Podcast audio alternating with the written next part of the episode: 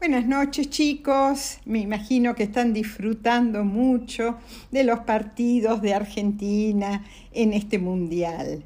Eh, yo también, no me pierdo ninguno y hasta me he comprado una camiseta de Messi, así que imagínense.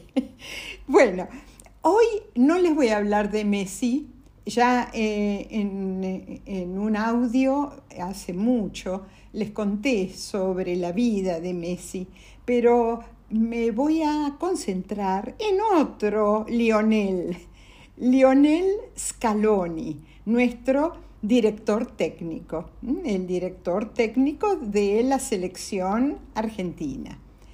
Empecemos. Nuestro entrenador o director técnico Lionel Scaloni y la selección han llegado a la final del Campeonato Mundial de Fútbol 2022 en Qatar. Y en todos los partidos, quizá porque me pongo muy nerviosa, yo mm, eh, eh, me he eh, focalizado en Scaloni, a ver qué, qué hace mientras su selección, sus, eh, sus, jugadores están en la cancha y siempre lo he visto muy tranquilo, muy sereno, dando instrucciones a un costado del campo de juego con mucha calma. Se suele parar con los brazos cruzados, sosteniendo una botella de agua, y su mirada está siempre clavada en cada jugada. Con solo verlo allí, imperturbable, yo a mí por lo menos me transmite que él sabe mucho y eh, me transmite también tranquilidad. Es un hombre educado, no se exalta, no grita, no usa palabras groseras. Al finalizar el partido con Croacia, él se quedó humildemente en su lugar dejando que los jugadores recibieran los aplausos de las tribunas. Cuando volvieron a saludarlo a él, abrazó a cada jugador con grandes sonrisas y eh, se lo vio muy, muy feliz. Ahora les voy a hablar un poquito sobre la vida de Lionel Scaloni. Scaloni nació en un pueblo chiquito llamado Pujato, en la provincia de Santa Fe hace 44 años. En este, en este pueblo siguen viviendo sus padres y él los visita seguido. De chico era eh, muy inquieto y muy travieso según su maestra Chichita, la maestra de primaria pero eh, eh, la maestra dice que si algo le gustaba, hacía lo imposible para conseguirlo.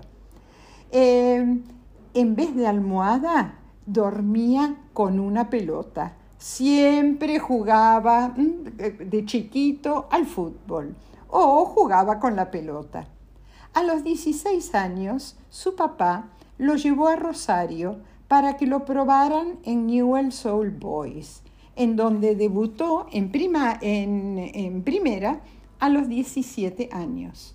A los 18 pasó a Estudiantes de La Plata y luego se fue a Europa, donde jugó en España, en Inglaterra y en Italia. Se retiró como jugador en, el, en 2015 a los 37 años.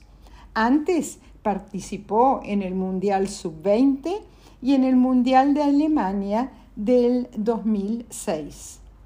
Aunque casi no tenía experiencia como director técnico, en 2018 aceptó convertirse en el director técnico, el, entrenador de la selección argentina.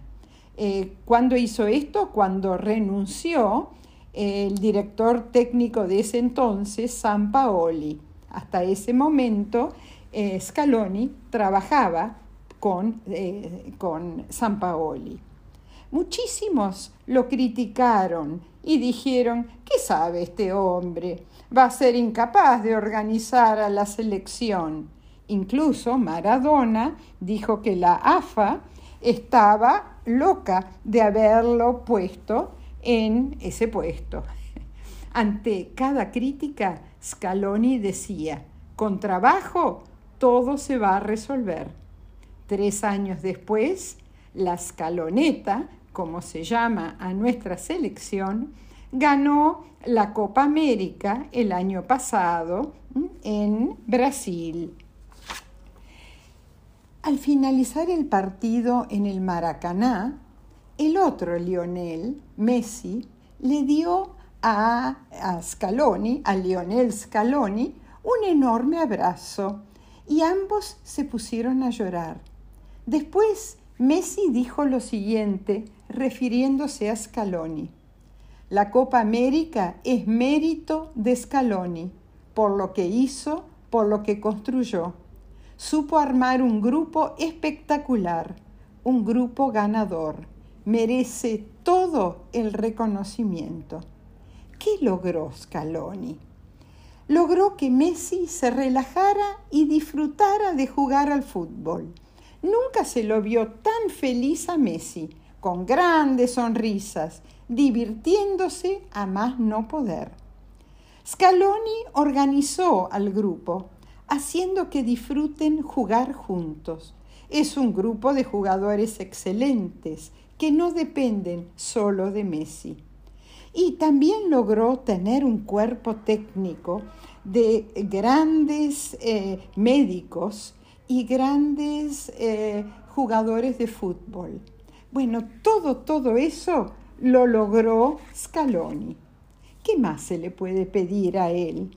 Gane o pierda la Argentina contra Francia el domingo, Scaloni ya cumplió, gracias a su trabajo constante, estos tres años, su conocimiento del fútbol y de y cómo hacer que los jugadores todas, todos grandes figuras, se avengan a jugar favoreciendo al grupo, en vez de solo pensar en cómo lucirse. Así que veremos qué pasa el domingo, pero ya con todo lo, todo lo que se ha logrado, yo estoy muy, pero muy contenta. Les mando un beso tren a todos. Buenas noches.